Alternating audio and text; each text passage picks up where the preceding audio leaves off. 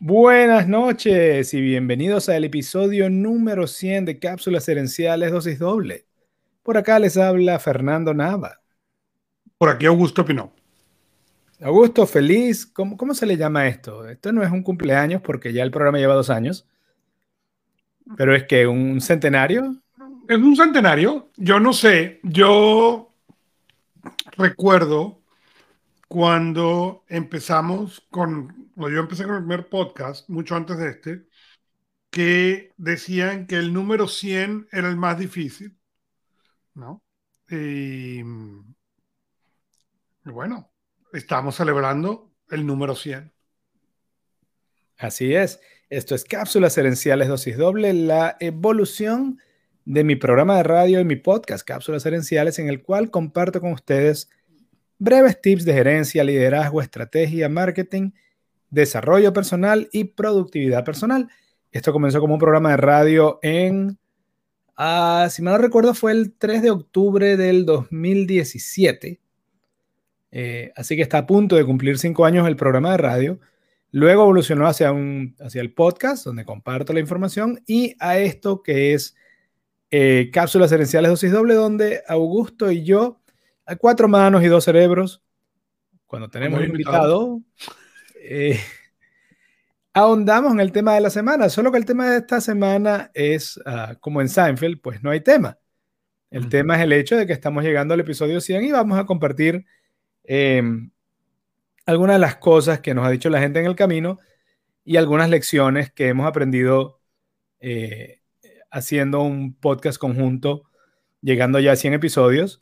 Eh, Augusto ya tiene muchos más acumulados, pues con, su, con sus otras iniciativas tiene eh, varios cientos de capítulos, creo.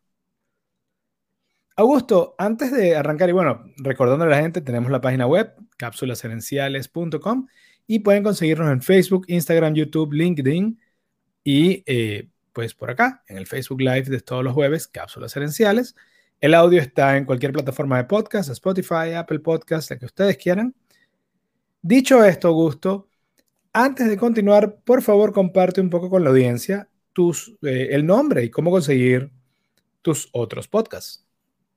Eh, este es mi único podcast en español, eh, pero obviamente eso no limita nada. Nosotros tenemos, hacemos em, Productivity Cast. Productivity Cast es un podcast que yo hago con Ray Sidney Smith Art Gelwix y Frances Wade. Em, y tiene bastante más allá de 100 episodios. También hacemos Anything But Idle. Normalmente soy yo y Ray Sidney Smith, donde hablamos de tecnología y productividad, ¿no? Son noticias relacionadas con tecnología y productividad. Y mm, además de eso, cápsulas iniciales y ahora viene un podcast nuevo del cual todavía no puedo hablar, pero, porque estamos esperando cerrar unas cosas, pero viene otro podcast más. Eh, yo además hicimos una serie, en, es en español, que se llama Productividad Organizacional, que, que ya ese se terminó, pero fue un, fue un podcast bien divertido eh, que hicimos yo con Álvaro Navarrete y fue un podcast bien divertido, la verdad. ¿Mencionaste también Conectando Puntos Invisibles o no? No, ese no lo mencioné porque está en pausa en este momento, entonces al no estar activo no lo mencioné. Ok.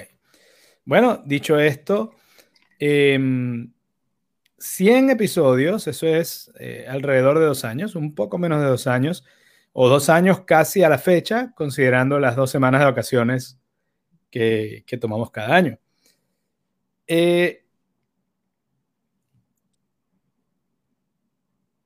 me, no, sé si es por ese entrenamiento que creo que tenemos de que las cosas deben ser difíciles. Y, me, y, una parte de mí me encantaría darme las de y decirme que esto ha sido muy difícil, que ha sido muy difícil, uh, que ha sido mucho sacrificio hacer el programa cada semana. Pero es, algo que mencionaba yo hace un par de semanas, que no, la palabra sacrificio difícil no tiene mucho, mucho peso. Para mí la pregunta es si, era un esfuerzo que valía la pena o no. O sea, si toma un esfuerzo pero vale la pena el esfuerzo, entonces se hace con alegría. Y por eso siento que, eh, aunque a lo mejor para mucha gente pensar en un episodio número 100 parezca eh, una especie de, de sacrificio, de roncha o de martirio, al que no, eh, cuando lo que estás haciendo te gusta, eso no quiere decir que sea más fácil o que no requiere esfuerzo, sino que ese esfuerzo se paga con alegría. Así es. Fíjate que, pues, dijimos que íbamos a ir en desorden, ¿no? Y yo recuerdo muchos años, muchos años atrás, cuando tú leías y decías, bueno, es que el secreto es amar lo que haces para eh, no tener. Es que no, no, trabaja. Un día, ¿no? Correcto. Sí, que, es una frase, no recuerdo ahorita el autor, pero dicen, bueno, si, si consigues, eh, si consigues eso que amas hacer, no tienes que trabajar ni un día, ni un día más en tu vida. Ah, y, quiero ser claro, no es que, qué fácil es, no, el esfuerzo está ahí, el, el, digamos, las horas de trabajo y todas están puestas ahí, pero cambia mucho cuando tienes que dedicar esta energía y este tiempo a algo que está alineado con, tus valores, a algo en lo que crees. Eh, es totalmente distinta la, la, realidad, pues. Y, y, es esto creo que lo que ocurre con, con, mucha gente que a veces siente, como hemos hablado antes, burnout, y tú dices que eso más bien es aburrimiento, y yo a veces me pregunto cuánto del burnout no viene de esa falta de alineación entre lo que estás haciendo y saber si sientes que ese esfuerzo y que, ese, y que esas horas que estás gastando de tu vida están en línea con quien tú quieres ser y con lo que tú quieres lograr en la vida. Porque mi sensación es que tú pasas, si tú pasas dos horas trabajando en algo que no está en alineación contigo para nada, te vas a sentir mucho más cansado y mucho más eh, falto de energía que si pasas ocho horas haciendo algo que tú sientas que está alineado con quien tú eres y quieres ser y con el impacto que quieres tener. Y fíjate que tú haces un punto bien importante, ¿ok? Y, y, vamos a darle buenas noches número 100 a la señora Esperanza. Nuestro oyente número uno, mi madre Esperanza Bravo de Nava. Pero fíjate que, que tú pones un punto muy importante, ¿no? Tú hablas de las horas de trabajo y una de las cosas que pasa cuando tú empiezas a alinear esas cosas es que ese concepto de las horas de trabajo se diluye. ¿okay? Y es importante hacer una distinción entre esas horas de trabajo que se diluyen y lo que llamamos en inglés el workaholismo, ¿ok? O la adicción al trabajo, porque son cosas distintas, ¿ok? En mi caso, yo trabajo un número considerable de horas, ¿ok? Pero mi día está diseñado, ¿ok? Para poder buscarlo. Yo llevo a mis hijos al colegio, yo los busco del colegio todos los días. En la tarde, cuando hay competencias o eventos deportivos, o cosas, yo estoy ahí, ¿ok? Pero mucho del resto del tiempo, ¿okay? yo me encuentro muchas veces en modo de trabajo. No necesariamente de vuelta porque sea adicto al trabajo, sino porque para mí el trabajo en muchas cosas es un hobby. ¿okay? O sea, aquí son jueves 8 y 40 de la noche. ¿okay? Esto es trabajo. ¿okay? Ahora, como tú dices, llevamos 100 episodios y, y tú y yo lo hemos compartido. Y hay momentos en el que a las 8 y 28, antes de que empecemos a grabar, los dos estamos cansados, estamos, y al final del show, ¿ok? Estamos full de energía. Y ese es el secreto, no es que es cuando tú empiezas y logras alinear esas cosas, ese esfuerzo, ¿ok? En vez de desgastarte, ¿ok? Te llena de, de energía y te permite hacer cosas que para otras personas no tiene tanto sentido. Pero ¿por qué trabajas tanto? Bueno, porque el problema está en que yo no me siento que trabaje tanto. Eh, no es que yo no trabajo, ¿ok? Pero si tú me preguntas a mí, ¿cuántas horas trabajaste esta semana? No tengo la menor idea. No es que no, no es que no te lo quiero compartir, es que no sé. Eh, exactamente. Es. Y, por eso vuelvo a esa parte de la alineación. Es, lo que trato de. Y saludos a la cofradía Santa Rosalía y a Leandro Rossi. Em, y, por ejemplo, cuando hablo de, gente como Leandro, que le dedica horas y horas y horas a, grupos de canto y cosas culturales, eh, si tú le preguntas a él, ese es un trabajo que lo recarga. Y eso es algo que hemos hablado antes. Cuando la actividad, cuando hacer la actividad te deja un resultado neto positivo energético, esa actividad está en línea contigo. En cambio, cuando la actividad es, por ejemplo, con Augusto lavar el carro, esa actividad no está en línea con Augusto. Eh, Augusto lo ha mencionado muchas veces que él aprendió que una de las cosas que él no hace es lavar el carro, porque se tarda y, queda molesto más bien. No. Entonces, no tiene que ver ni siquiera con la cantidad de, de energía. Eso es lo curioso, porque la cantidad de energía que que, que le metes no e, es, como una inversión. Tiene que ver más con el retorno que con la cantidad que estás invirtiendo. Em, y claramente, eh, hacer en este caso cápsulas gerenciales es algo que a nosotros nos da energía. De hecho, nosotros casi siempre arrancamos el programa cansados porque ya llevamos cuatro días de trabajo en la semana y terminamos el programa con más, eh, con más energía que tenía, de la que teníamos al principio. Y esto es algo que me ocurría cuando yo tenía el programa de radio en Venezuela que se llamaba Buena Vibra.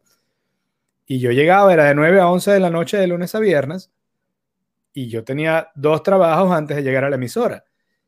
Y, digamos que el programa de radio era mi tercer trabajo. Correcto. Pero yo salía lleno de energía de la emisora a las 11 de la noche porque estaba más en línea con mi llamado. Y, y, por eso creo que esa frase de que no trabajarás un día en tu vida, para mí tiene que ver con eso. No es que no va a haber un esfuerzo, no es que van a haber momentos de cansancio o momentos donde tienes derrotas. Pero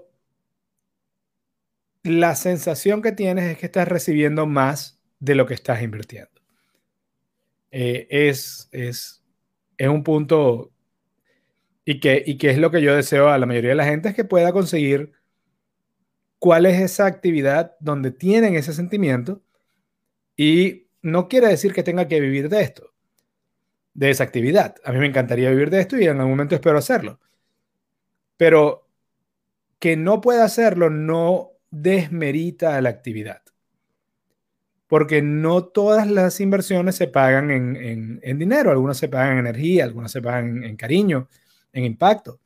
Eh, como muchas veces cuando hemos recibido mensajes de gente diciéndonos, diciéndonos cómo la información que hemos compartido, que es, que es información que, hemos capturado de otras personas y, de, expertos a nivel mundial, y que solamente la estamos compartiendo, estamos siendo el conducto, no estamos tomando autoría de, de esto. Y, sin embargo, la gente nos agradece el, hecho de que estemos compartiendo información que les sea útil. Y cuando tú hablabas de lo del el esfuerzo y el sacrificio, eh, o lo que hablábamos ahorita, recuerdo que en uno de los temas que, a mí me gusta mucho, que es la procrastinación, que básicamente significa posponer, a eh, BJ Fogg, escritor de Tiny Habits, decía que la dificultad de la tarea no tiene nada, la dificultad real de la tarea que estás posponiendo no tiene nada que ver con, lo que estás posponiendo. No es la dificultad real, sino la dificultad percibida.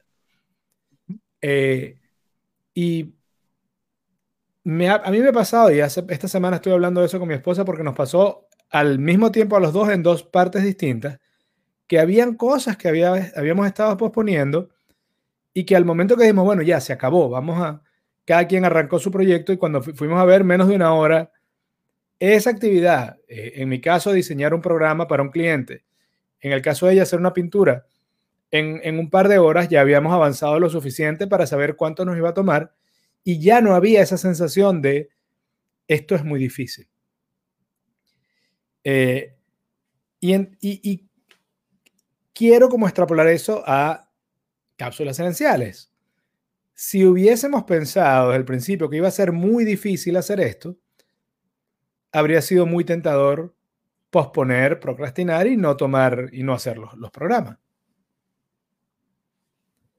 Em, Pero fíjate, inclusive, inclusive, y hemos tenido, los voy a llamar inconvenientes, ¿ok? Por, por, por falta quizá de una palabra mejor, ¿ok? Y, y, han pasado, ya han pasado cosas de tu lado, ya han pasado cosas del mío que a lo mejor han retrasado el show, e inclusive ha habido varios shows que, que hemos tenido que posponer, por, bueno, no se pudo. ¿okay? Eh, la semana pasada, inclusive, ustedes tenían tormenta, huracán, ahora no recuerdo, y tuvieron que ir a desarmar y tuvimos que empezar media hora más tarde. Pero una de las cosas en las cuales pues, somos afortunados, sin duda alguna, es que no es, mira qué bueno, cayó la tormenta, cancelamos el show, ¿ok? Sino que fue más bien, si, si, si compartiéramos esos mensajes, era, el texto era, pero lo cambiamos, pero, lo, pero ninguno de los dos quería realmente, o sea, tú tienes que hacer una cosa, ¿ok? Punto. Sí, no, no, no, es como cuando íbamos al colegio y, y, y hubo una lluvia muy grande, o en el caso de los que crecimos en Caracas en los 90, hubo un intento de golpe de Estado eh, o cualquier otro evento que en, eso, que en el caso de Venezuela eran naturales prácticamente. Y uno decía, hey, no hay clase. Aquí más bien estábamos como, ok, ¿cuál es lo más rápido que podemos es lo más rápido que lo podemos hacer? Eh, es la realidad. Y eso es algo que sin duda alguna es, es muy bonito de este show. Pero es muy bonito aún más cuando tú empiezas a identificar qué son las cosas que este show produce para ti, para mí, ¿ok? Y cómo empezar a convertir y atraer más de esos a tu vida diaria, ¿no? Correcto, y una de las cosas que a mí me encanta de hacer cápsulas gerenciales es que eh, a, mí siempre me ha traído el tema del desarrollo personal y de la gerencia y del liderazgo. Pero eh, yo podía fácilmente pasar dos semanas sin, sin leer del tema y podía pasar meses sin escribir del tema. Pero el hecho de que tenga una cita, una cita semanal con la audiencia a través de las cápsulas individuales y una cita semanal contigo y nuestra audiencia de cápsulas dobles, me, me, me obliga o me anima más bien a leer con más frecuencia y escribir con más frecuencia. Correcto. Entonces, eso me ayuda a mantener la mente eh, afilada. Y, es, al fin y al cabo, es como un músculo. Eh, mientras más, más tiempo o más frecuencia eh, tengo en, mi lectura y en mi escritura de guiones, y, pues más voy desarrollando esas habilidades. Así que es un poco como ir al gimnasio, pero mental. hemos tenido en... Una de las cosas agradables es que hemos tenido eh, mensajes, por ejemplo, de Venezuela, Colombia, eh, Australia, con Patricia. Hemos tenido buenas conversaciones con amigos del colegio, como Eduardo Briceño, amigos de la universidad, como el señor Coronel Ocioso, el señor Nathaniel. Em, hemos hablado con gente como Marco en España ha sido de verdad una, una, una, una cuestión muy interesante. gente que ha dicho que gracias a escuchar el programa ha podido tomar sus primeros pasos en hacer negocios. Y, una vez más, yo ah, cuando leo esos mensajes, mi sensación es la gratitud. Mi, respuesta es la gratitud. Eh, voy a dejar que termine eh, No sé si se oye, pero arrulla un burro fuera en la calle. Eh, mi respuesta es la gratitud, pero no tomo el crédito de la información que hemos compartido. No por una falsa humildad, sino porque yo sé que muchas de las cosas que compartimos estamos prestando las de otras personas. Entonces, esa gratitud va sin arrogancia atrás. Un gran saludo a Liliana, eh, que, nos escribe también y que está, en, está en Florida, por cierto, eh, y que están trabajando muy duro. Ella trabaja con hospitales y, y pues le ha llegado una cantidad importante de pacientes a los hospitales con los que ellos trabajan debido al huracán. Eh, así que el hecho de que Liliana se tome un momento para enviarnos un saludo es de verdad altamente apreciado. Mil gracias, Liliana. Eh, ¿qué? Estoy tratando de pensar cuáles han sido los retos más grandes. Los, bueno, todavía tenemos retos tecnológicos, todavía estamos mejorando la página, estamos tratando de mejorar nuestra presencia en, redes sociales. Pero yo diría que uno de los, de los días más complicados fue cuando yo tenía COVID y ese día yo tenía COVID, eh, mi esposa tenía COVID y, eh, yo, y teníamos la primera entrevista que íbamos a tener en el programa con, con, con esta amiga de Colombia, eh, que, es, que, que una entrevista importante. Y antes de empezar la entrevista, estábamos hablando con ella tras cámaras, digamos, lo que llaman backstage en el, en el StreamYard, cuando yo dije, hey, ah, no puedo hablar hoy porque tengo que llevar a esperar la ambulancia que viene a, atender a mi esposa porque estamos los dos con COVID. Y eso fue, es, así fue la, el primer intento de entrevista que tuvimos. Otra, entonces, eso, eso fue, lo recuerdo con, con mirando hacia atrás, digo, ok, ves, eh, eh, ah, es cuestión de de seguirlo intentando. Un gran saludo a Yani. Eh, Yani, venezolana, emigrante, tiene una empresa de venta de arepas acá y son muy buenas. Eh, y pues ella dice que le encanta el proyecto y le doy muchas gracias.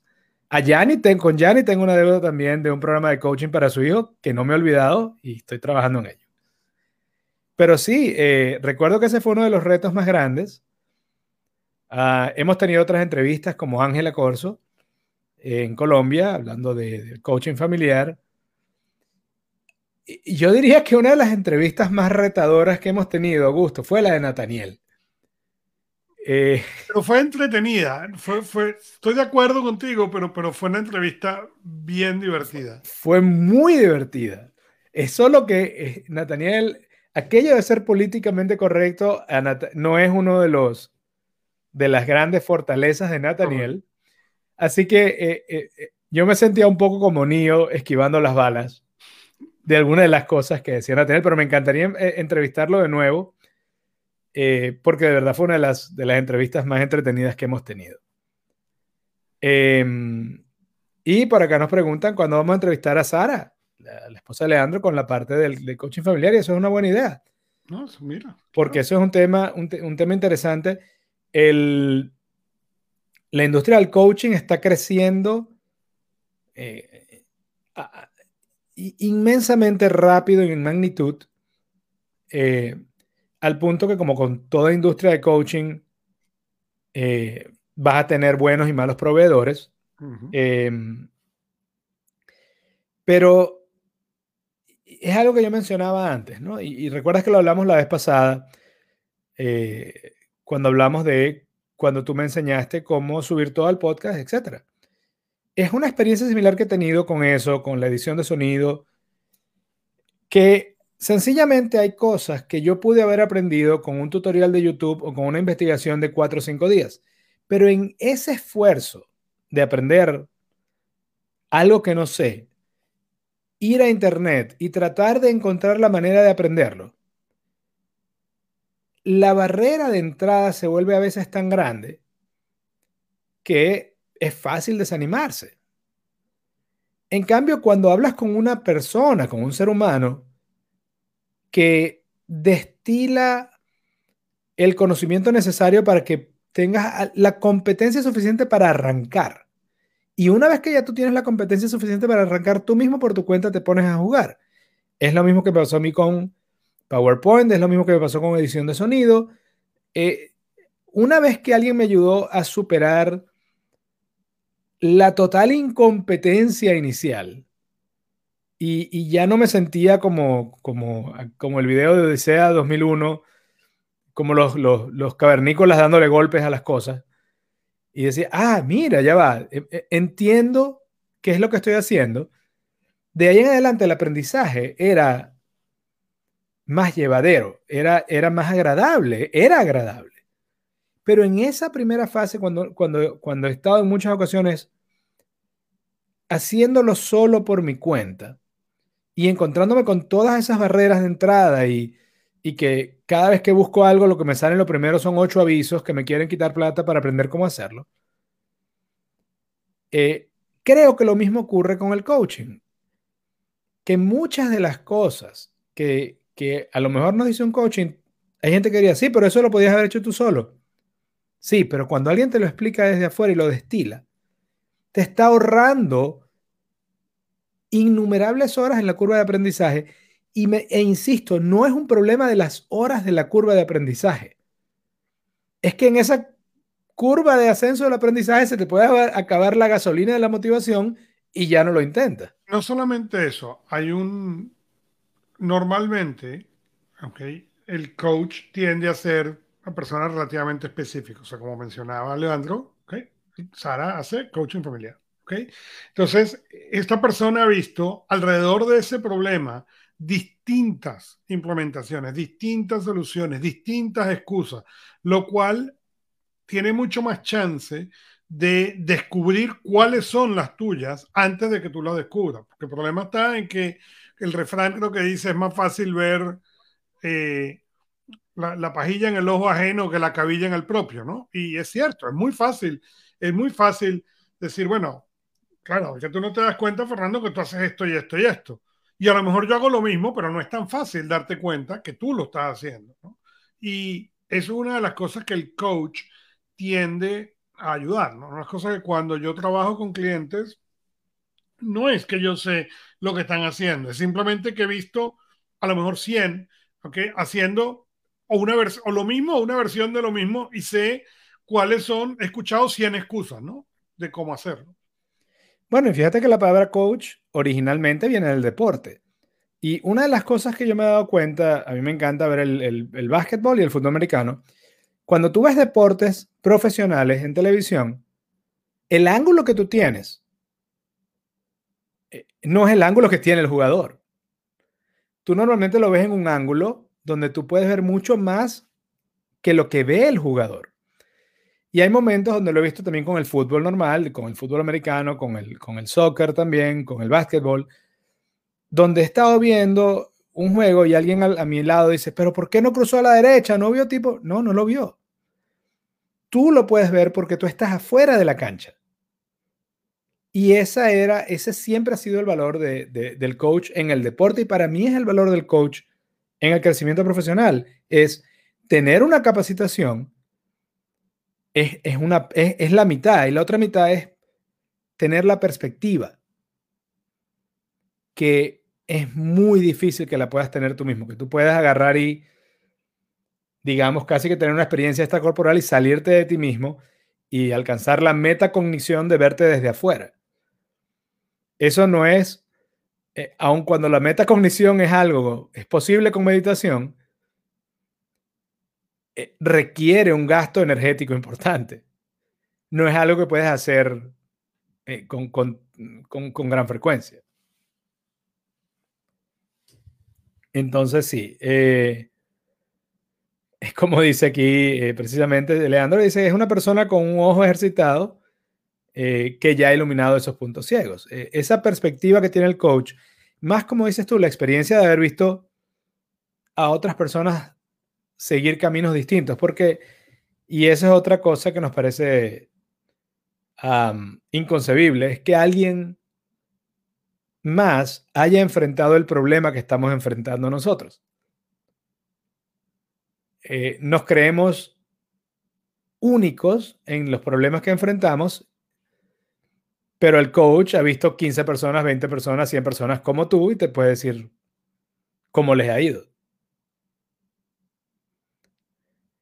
Y como ocurre a veces, estás en mute, pero eso lo hacemos a propósito cada tantos capítulos para que se sepa que es en vivo Para realmente. que se sepa que es en vivo. No fíjate, podía dejar de ocurrir en el episodio 100. En el episodio favor. número 100, por siendo algo que sucedió regularmente al principio. Pero fíjate que. eh, interesante. No, no es un error, es un feature. Es un feature. Pero, pero fíjate, es algo interesante. Hay otro elemento que tiene el coach que no tienes tú. Y es que no hay lo que llamaríamos en inglés el, el attachment emocional. ¿Ok? Correcto. No hay tal cosa. El involucramiento. El involu- correcto. Cuando tú vas a desarrollar el podcast, ¿ok? Co- Como tú has contado aquí en el show, para ti hay un, o sea, no es solamente hacerlo, es tu podcast, te tiene que salir bien. En cambio, para el coach, no. El coach, eso lo le permite mantenerse mucho más objetivo que la capacidad que tiene uno de, poner, de mantenerse objetivo.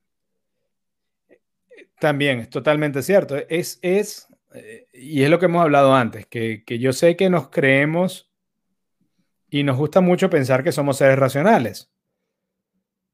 Ah, yo creo que somos más bien seres que racionalizan. Es decir, que llegan a una conclusión emocional y luego le ponen un barniz de, eh, de raciocinio para que parezca que fue una decisión racional. Entonces, eh, eh, es, es cuando estás afuera y tienes la ventaja de, de poder ayudar desde afuera, es más fácil evitar esas trampas. Y eso es la otra cuestión. Ah, otra cosa que no tiene el coach que te está ayudando es que el coach tampoco tiene un apego a tus límites actuales. Que cuando tú empiezas a buscar ayuda, tú estás convencido de que llegaste tan lejos como podías llegar y no crees poder llegar más lejos. Eh, y ese límite, que como, eh, como, decía, creo que era Wayne Dyer, cuando defiendes tu límite, pues lo, lo, haces más concreto, lo, lo posees y a su vez eres poseído por ese límite, por esa limitación. Entonces, si yo digo, yo siempre he sido malo para, o es que yo no sé hacer tal cosa, aun cuando yo estoy convencido de eso, el coach desde afuera no ve las cosas de la misma manera y por eso puede ayudarme a mí a creer y entonces intentarlo y así eh, tomar las acciones. Eh, menciona Yanni que dice que, que, ella cree que la meta del coach es hacer que el alumno se motive a lograr las metas y que esa persona es la que se ponga las metas y es totalmente correcto. Eh, muchas veces hemos hablado de las metas ajenas. Una meta ajena no, no, no, te va no te va a dar el combustible necesario para seguir adelante en los momentos duros. Correcto. Eh, y la meta, eh, estaba pensando, eh, de hecho lo tengo en la lista para escribir. Hay algo llamado el efecto eh, Dunning-Kroger, creo que se llama. Que fue investigado en los años 90 y básicamente tiene que ver con aquello que dice que la osadía, eh, la ignorancia es osada o atrevida. Y es básicamente, ese efecto dice que la gente que sabe menos, como tampoco sabe lo que no sabe, cree que sabe mucho y, es más proclive a tomar acción. En cambio, la gente que sabe más está consciente de cuánto aún no sabe y por lo tanto duda más de sí mismo. Y toma menos acción. Y al final, como lo hemos dicho muchas veces, un kilómetro, un centímetro de acción te lleva más lejos que un kilómetro de intenciones. Y es por eso que tú puedes encontrarte que, que hay gente que dice, no, pero ¿y si yo he estudiado esto y aquello? ¿Y si yo soy tan inteligente? Y mira a esta persona o a este otro tipo o a ese... Y él, él ha logrado y yo no. Y yo creo que tiene un poquito que ver con no, eh, no dudar, como no sé lo suficiente de mi, de mi campo, pienso que ya soy un peso pesado y tomo acciones y, y porque tomo las acciones crezco. Entonces, eso de hecho va a ser un tema, no para la, va a ser un tema para el, para el blog, pero me parece una, algo muy interesante. Saludos a, Patricia que nos escribe desde Australia, ya debe ser ya octubre, no sé. Octubre, noviembre, porque ellos están adelantados sin duda. Pero no, pero fíjate que tú traes un punto interesante, ¿no? Porque una de las cosas que, que nosotros hemos tratado de, lograr es justamente esa parte de, de traer la realidad al show, o sea, de traer lo que sucede en el, en el día a día y en, realidad. Por ejemplo, cuando tú dices, si se te acaba la gasolina, la motivación, eso es algo que normalmente no escuchas. Pero dices, no, no, vas a estar motivado y te vas a poder motivar. No, no, no, la motivación se acaba. Y si tú no tienes cosas que puedan suplir eso, pues eventualmente te quedas sin nada, ¿no? Sí, exacto. Creo que somos, al, momento de, buscar, hacer un cambio personal, somos una especie de carro híbrido. Tenemos gasolina y tenemos electricidad. Y ah, diferentes combustibles. Si solo dependes de la motivación, es muy complicado. Por eso, en la medida de lo posible, generar la disciplina te lleva más lejos que la motivación porque es más confiable. La motivación es lo que te puede permitir a lo mejor darle siete horas seguidas a un proyecto. Pero la disciplina es la que te permite hacerlo siete días seguidos, aunque no sean las siete horas. Eh, lo llama Yanni el síndrome yo sé. Y eso es lo que me recuerda aquella fábula, aquella mm, fábula de que no puedes llenar una copa que ya está llena. Eh, y ese es el síndrome, ese síndrome de, bueno, ya, ya sé, entonces no tengo nada que aprender. Eh, pero para mí es, eso se mezcla un poco con lo del coaching, con lo de poder, ver desde afuera, no tener el mismo apego emocional con la situación, no tener el mismo eh, límite asumido que tiene el, el cliente que está buscando el coaching. Uno de los, de los retos eh, ha sido también entrevistar gente de Europa, porque normalmente el programa es, lo hacemos en la noche y ya eso es madrugada allá en, en, Europa. Nathaniel fue uno de los héroes que sí se, sí estuvo dispuesto a hablar como a las dos y pico de la mañana. Eh, con Patricia sería más fácil. En el caso de Patricia, allá en Australia, son, si no me equivoco, las 11 de la mañana del viernes. Así que feliz fin de semana para ella. Entonces podría ser eh, un poco más fácil. Otro de los retos, pues los tecnológicos, ir aprendiendo, ir buscando el equipo, luces, eh, etcétera. pero a la vez tener claro, y a un, a un día hoy nos ocurre, que la calidad del contenido, eh, y hablando en términos específicamente de audio, la calidad del contenido es más importante que la calidad del sonido. Eh, si, si, alguien nos está escuchando porque está esperando escuchar, porque quiere oír un producto de audio acabado, impoluto y perfecto, no es el target. Eh, desde el punto de vista de nuestro esfuerzo de audio, nuestro podcast como tal, la calidad del contenido para nosotros es más importante que la calidad del sonido. En el caso del video, aún más, porque entonces en el video además nos ven la, nos ven la cara y, que, y es por eso que siempre hablamos que somos, tenemos una, una, un rostro de galán de radio.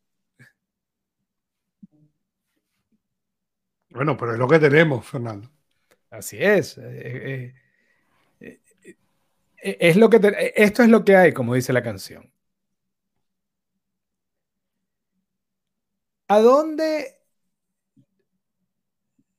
sería bueno, ¿a, dónde quieres llevar tu cápsulas gerenciales, Augusto? ¿Por qué ah, te imaginas tú? te me vas a ganar la pregunta porque ahí venía justamente yo, ¿no? En lo, en lo que queda antes de cerrar el show, yo quería dos cosas, ¿no? Y antes de llegar a donde vamos, mi pregunta primera es, ¿de dónde venimos?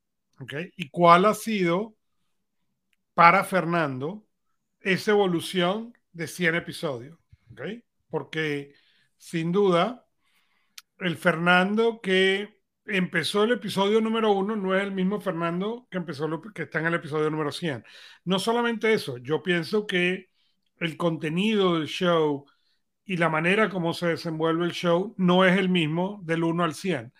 Entonces, mi pregunta es esa, ¿no? ¿Cuál fue la evolución que viste, que experimentaste tú? ¿Dónde estuvo, si hubo, el crecimiento para Fernando? Eh, el crecimiento ha sido, el primero ha sido que aun cuando uso guiones, cuando grabo las cápsulas individuales, siempre hay, eh, yo escribo conversado. Y es por eso que el guion sale, digamos, eh, trato de que salga muy natural, pero es porque lo escribo conversado. Una de las evoluciones ha sido sentir que necesito escribir menos que no necesito 600 palabras. Eh, y de hecho, cuando tuvimos la oportunidad, y le damos las gracias a Luis Cabrita allá en Maracaibo, de salir en la Mega 99.7 en Maracaibo, pero había que reducir el tiempo. Eso fue un reto interesante porque ahora tenía que sintetizar, pero quería generar la misma cantidad de valor.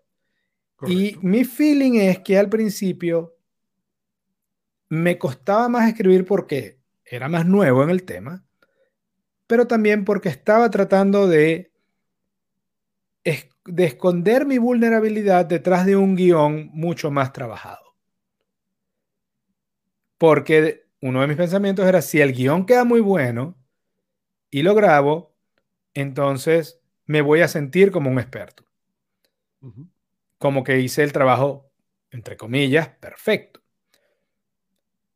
Luego me di cuenta, después de varias iteraciones que la perfección era, no solo era una meta imposible, sino que muchas veces se volvía la, búsqueda de la perfección, el perfeccionismo era una excusa para no, eh, eh, no atreverme a sacar el, producto como estaba y como era y ya.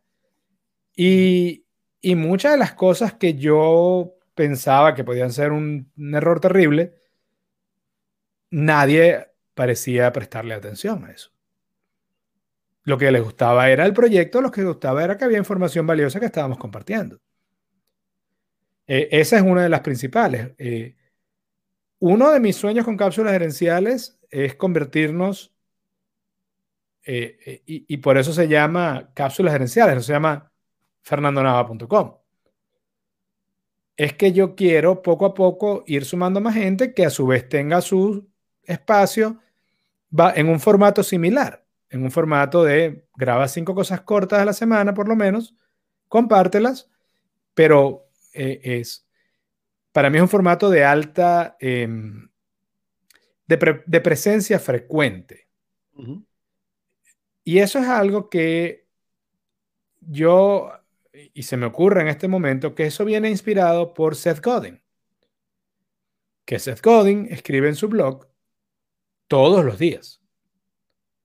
Eh, de hecho, si no me equivoco, ya pasó los 4.000 días seguidos escribiendo en el blog.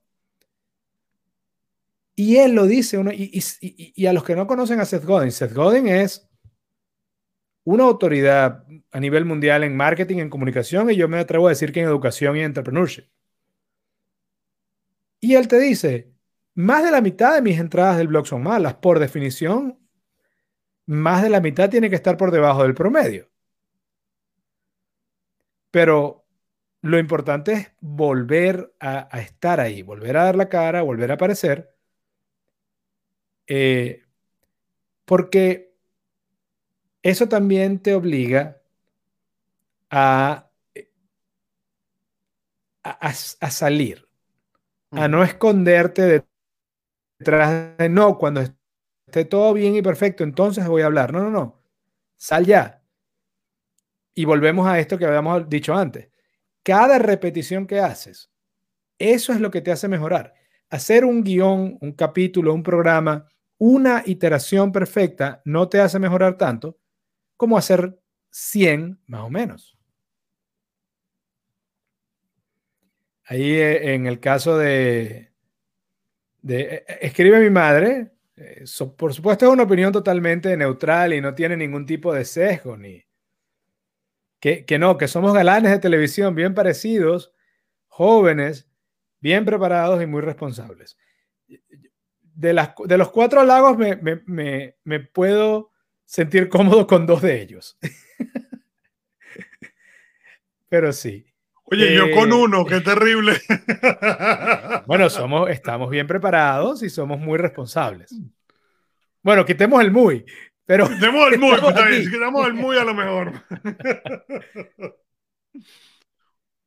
Eh, y, aquí, eh, qué interesante, menciona Yanni que acaba de terminar el proceso de ROA aquí en Bonaire, es el proceso que tú, utilizas, que tú sigues para poder tener pasantes. Es decir, es, es cuando tu empresa pasa de ser una empresa solamente y además es una empresa que está entrenando a una futura generación. Y lo que dice ahí, que su meta es que los pasantes amen su trabajo, porque muchos lo que hacen es... Eh, cumplir con las horas y, así el requisito escolar y ya. Y para mí lo interesante es ver en esos casos cuáles son las competencias que pueden aprender. En el caso de Yanni y su restaurante, cuáles son las competencias que les pueden servir en cualquier área de su vida y que eso sea una parte importante de ese entrenamiento. ¿Cómo trasladarla a cualquier parte de su vida? Porque hay una cosa importante que mencionar, ¿no? Y yo trabajo mucho con clientes que viven eso que yo llamo cuando el éxito sabe a fracaso, ¿no? Y tienen que ser, eh, no tienden a ser gente que desde afuera, ¿ok? Tú lo ves y dices, ah, pero está éxito, tienen buen trabajo, tienen o tienen una buena compañía o tienen un buen ingreso, pero por dentro son completamente miserables. Y, y una de las cosas con esa gente es el enseñarlos a reinventarse, el enseñarlos a volver a conectar, el enseñarles a convertir esas habilidades que tienen y poderlas traducirlas y trasladarlas a otras cosas, ¿no? Y, y eso es algo que no es tan complejo, pero requiere cierta adaptabilidad. Pero más importante, el, el obstáculo más grande es que la gente entienda que las puede trasladar Entienda que, eh, por ejemplo, el director de un colegio es el equivalente al presidente de una compañía. Pero, entonces, ¿qué quiere decir eso? Si tú fuiste director del colegio y te quieres salir de la escuela y quieres irte al mundo privado ahora, bueno, si tú dices así, director de escuela, para la mayoría de la gente, bueno, director de escuela, en cambio, si tú explicas cómo eso funciona como organización y no asumes que la gente lo entiende, entonces eso te pone ahora en un nivel mucho más capacitado. Oh, y te doy un par de, y te doy algunos ejemplos usando a la, gente que tenemos. Por ejemplo, eh, eh, Patricia, el diseño gráfico. Una de las habilidades que ella desarrolla trabajando con múltiples clientes privados es escuchar. Leandro, cuando está trabajando con, el, con coros de iglesia, está dirigiendo una cantidad de gente que está haciendo un trabajo voluntario, es decir, ni siquiera tienes la coerción, llamémoslo así, de un salario. Es liderazgo en su esencia más pura. En el caso de Yanni, es un restaurante de arepas. La persona que esté trabajando de ahí, si lo hace bien, va a aprender a escuchar al cliente, va a aprender a escuchar lo que el cliente no dijo, que es, como dice Peter Drucker, la parte más importante de la comunicación es escuchar lo que no se dijo y va a aprender a trabajar en momentos, y va a aprender a combinar momentos suaves con momentos bajo presión. Esas son todas habilidades que son útiles transversalmente en muchas otras carreras. Y, y, quizás ahí uno de los valores agregados es ayudarle a la persona a ver eso, porque si no, como dices tú, después no lo pueden transferir y sienten que tienen un número, eh, una variedad escasa de habilidades, cuando la realidad es que no se han dado cuenta que tienen todo un portafolio de herramientas súper diverso y útil en muchos campos. Bueno, y esa es la em, parte, ¿no? Y reconocer y darse cuenta que lo tienes y darte cuenta de lo que pesa. Correcto. Em, pero sí, quiero poco a poco ir sumando gente. Eh, quiero ya, lo antes posible, vamos a arrancar con varios cursos, eh, video cursos en la página web, con, donde habrían una, algunas horas de video, unas dos o tres horas de video que concluyen en un evento en vivo y un, digamos, una frecuencia de contacto de una duración específica. Em, eso es uno de los pasos a donde queremos llegar también. Por acá eh, menciona Leandro que lo importante es que estos trabajos te ayuden a mejorar tu, tu percepción. Y eso es una de las cosas interesantes. Cuando, cuando hablamos de la mentalidad fija y de crecimiento la semana anterior, un experto, o para ser un experto en un área, normalmente la mentalidad fija te puede ser útil, porque te quedas en esa área todo el tiempo. No, no trates de aprender otras cosas. Pero a veces creo que el riesgo de ser competente en tu trabajo es que tu autopercepción se vuelva más pequeña. Que tú sientas que solamente eres bueno para eso. Y por eso es siempre tan recomendado salir de tu zona de confort, hacer cosas que no haces antes, o cosas nuevas, o intentarlo de la manera más difícil, tomar una calle distinta a la oficina, lo que sea, con tal de hacer algo donde al intentar algo nuevo, tu autopercepción, aun cuando lo hagas mal al principio, ante ti mismo tú quedas como, como la persona que tiene el valor de intentar cosas nuevas. Y eso creo, y es ahí donde yo creo que la, la, experticia puede, si no estás eh, pendiente, puedes jugar en, la, en contra de tu imagen personal. Correcto. Te, te puede hacer sentir, yo sé, pero de esto nada más. Eh, otro de los retos fue al principio, creo que nos ocurrió solamente una vez, fue ese invento norteamericano del Daylight Saving Time. por cierto, por ahí se acerca de nuevo. Donde, por ahí viene de nuevo, así es. donde, donde la hora de acá y la hora de allá es con una hora de diferencia. Y entonces el programa arranca a las ocho y media para Augusto, pero a las nueve y media para Fernando. Que como vive en una isla caribeña donde no tenemos esos cambios de luz, pues, ¿qué tal? Eh, eh, puedo sobrevivir. Ese, ese, fue uno de los retos interesantes la primera vez que... La primera vez que nos agarró el, cambio de horario, es cierto, me acuerdo, empezamos, le digo, empezamos a las siete y media y en ups, no consideramos este problema. Ya eso quedó grabado. De hecho, cada vez que escribo los, las horas, tengo dos, dos, archivos grabados. Uno que dice las horas del Daylight Saving Time y otro que dice las horas que coinciden. Eh, habiendo hecho esto ya, en, como decías tú en tu caso, en varios podcasts, si alguien quiere arrancar, si a lo mejor alguno de nuestros escuchas quiere o está pensando arrancar un podcast, un podcast de cualquier tema, ¿qué consejo les darías? ¿Qué consejo les daría? Mira, el, yo creo que yo el consejo que les daría fue el consejo que escribió Yanni por ahí, eh, que es busquen la pasión, ¿no? Y, toma tiempo, toma tiempo encontrarlo, pero la realidad es que el encontrar la pasión ayuda, ¿no? Y ayuda a poner mucho, de, manera más simple, las horas que requiere hacer cualquier trabajo que vale la pena, ¿no? Y, y aliviana el peso y lo hace mucho más divertido, ¿no? estoy de acuerdo. Mi consejo sería apuntar al menos a 100 episodios. No a 100 episodios perfectos, no a 100 episodios buenos, sino a al menos 100 repeticiones. Bueno, y yo siempre he dicho, ¿no? Porque mientras no hayan repeticiones, no va a haber mejoría.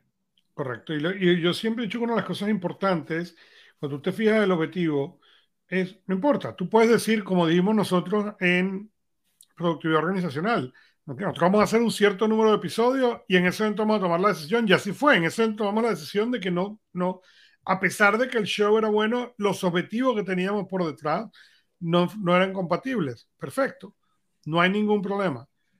Pero tienes que definir esos objetivos de manera clara, ¿no? Y qué es lo que quieres hacer y cuáles son los que quieres lograr, ¿no? Claro, y ahí es bueno reiterar el, objetivo inicial de cápsulas herenciales o cuál es la historia de origen. Eh, y recuerdo, eh, hace ya unos siete años más o menos, que, cuando encontré a Jim Rohn, ya yo había escuchado a, a, Tony Robbins muchas veces, y me encanta Tony Robbins, pero con Tony Robbins yo sentía más motivación que mapa. Ojo, en ese momento. Correcto. Eh, creo que muchos de los últimos aportes de Tony Robbins han sido las dos cosas a la vez. Pero Jim Rohn me pareció eso, más mapa. No solamente eso. Además, tú tienes que recordar que en dónde está el oyente. ¿Ok? Y Tony, Rubin, Tony Robbins, Jim Rohn, Harvecker, eh, cualquiera de ellos, ¿ok? Requiere que tú estés a cierto nivel. No todos son compatibles con todos los niveles. Cuando tú lees, por ejemplo, Jeffrey Gitomer, ¿ok? Sí, Jeffrey Gitomer, pero Jeffrey Gitomer requiere que a ti te guste vender, requiere que te interese al menos el concepto de las ventas. De otro modo, es un libro totalmente seco. Entonces, esa parte es importante porque a medida que tú vas transitando ese camino, vas a entender que hay cosas que tienen total sentido, hay cosas que dice, mm", pero no piense que no tienen, a lo mejor no tienen sentido donde estás ahorita, pero a lo mejor vuelve a tener sentido o, o le encuentras el sentido un poco más adelante. Correcto. Bueno, en, en, el caso de Jim Rohn, cuando yo lo empecé a escuchar, sentí dos cosas. Una, que daba mucha información útil y práctica.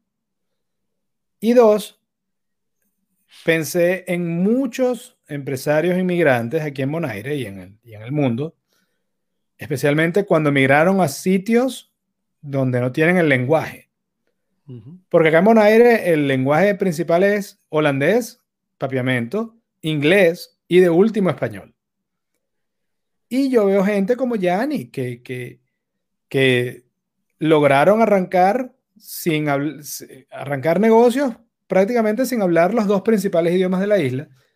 Y así como ella vi mucha gente, carpinteros, constructores, que yo decía, con todos los obstáculos que han tenido por delante, han logrado hacer una empresa exitosa. Imagínate si pudieran contar con los tips que da gente como Jim Rohn, Les Brown, Tony Robbins, eh, Jeffrey Gitomer, Seth Godin. Y ahí fue que salió. decía, esto que yo estoy yendo en inglés, yo lo quiero compartir con esta gente que no importa si entienden inglés o no, porque e, el asunto no era entenderlo con la, con la cabeza, sino con el corazón. Entonces era, déjame entenderlo en inglés, déjame sentirlo en español y exteriorizarlo en español para que la gente lo entienda emocionalmente, tanto como racionalmente. Y esa fue la, la, razón, esa sigue siendo la razón de ser de, de cápsulas gerenciales es compartir información que ayude al que nos escucha a llegar a su siguiente nivel. Y esa información, mm, una inmensa mayoría, viene de, las, de otras fuentes, de cosas que hemos leído. Y sí, también hay información que hemos escrito nosotros mismos. Pero más allá de cuál es el origen, la intención de esa información es la misma ser una palanca que ayude a quien nos escucha a crecer como profesional y como persona. Correcto. Y con eso en mente, pues espero que podamos hacer una celebración eh, de 200 o, de 1000. Pues si, vamos a empezar por celebrar, vamos a empezar por celebrar 200. Y, y lo digo porque eso es algo importante. Nosotros podemos apuntar a 1000, ¿ok? Y lo cual está perfecto, pero no debes olvidar, el objetivo debe ser el objetivo, claro. suficientemente grande para que sea un reto, pero suficientemente pequeño para poder llegar ahí y recordarte a qué estás apuntando, ¿no? Y mil, según esto, nos va a tomar, ¿cuánto? ¿20 años? Eh, entonces. Bueno, pero eh, veamos, en lo que tengamos ya el patrocinio, el patrocinio no, no, yo de un elemento grande y, diga que podemos hacer tres, entonces se vuelve más rápido. Pero no es tanto eso. Yo me apunto. De verdad, lo importante no son. lo importante no son mil. El objetivo tiene que ser pequeño. Lo importante no son mil. Y, voy más allá incluso. O, lo importante no son mil si es 200, o es 200. Es. Están en línea con el objetivo del programa, que es brindar herramientas. Porque si de los mil shows hay 700 donde estamos hablando tú y yo de deporte eh, eh, o de Star Wars sin tener ningún eh, hilo hacia mejoramiento personal o mejoramiento profesional, no, no tiene sentido. Entonces, más que el número de episodios, el número de episodios siempre y cuando sigan ayudando. Así es. Bueno, y con esto hemos llegado al final del episodio número 100. Fernando, gracias. Gracias a ti, Augusto. Nos despedimos como siempre, recordándote que tu éxito lo construyes con acciones. No con ilusiones. gracias.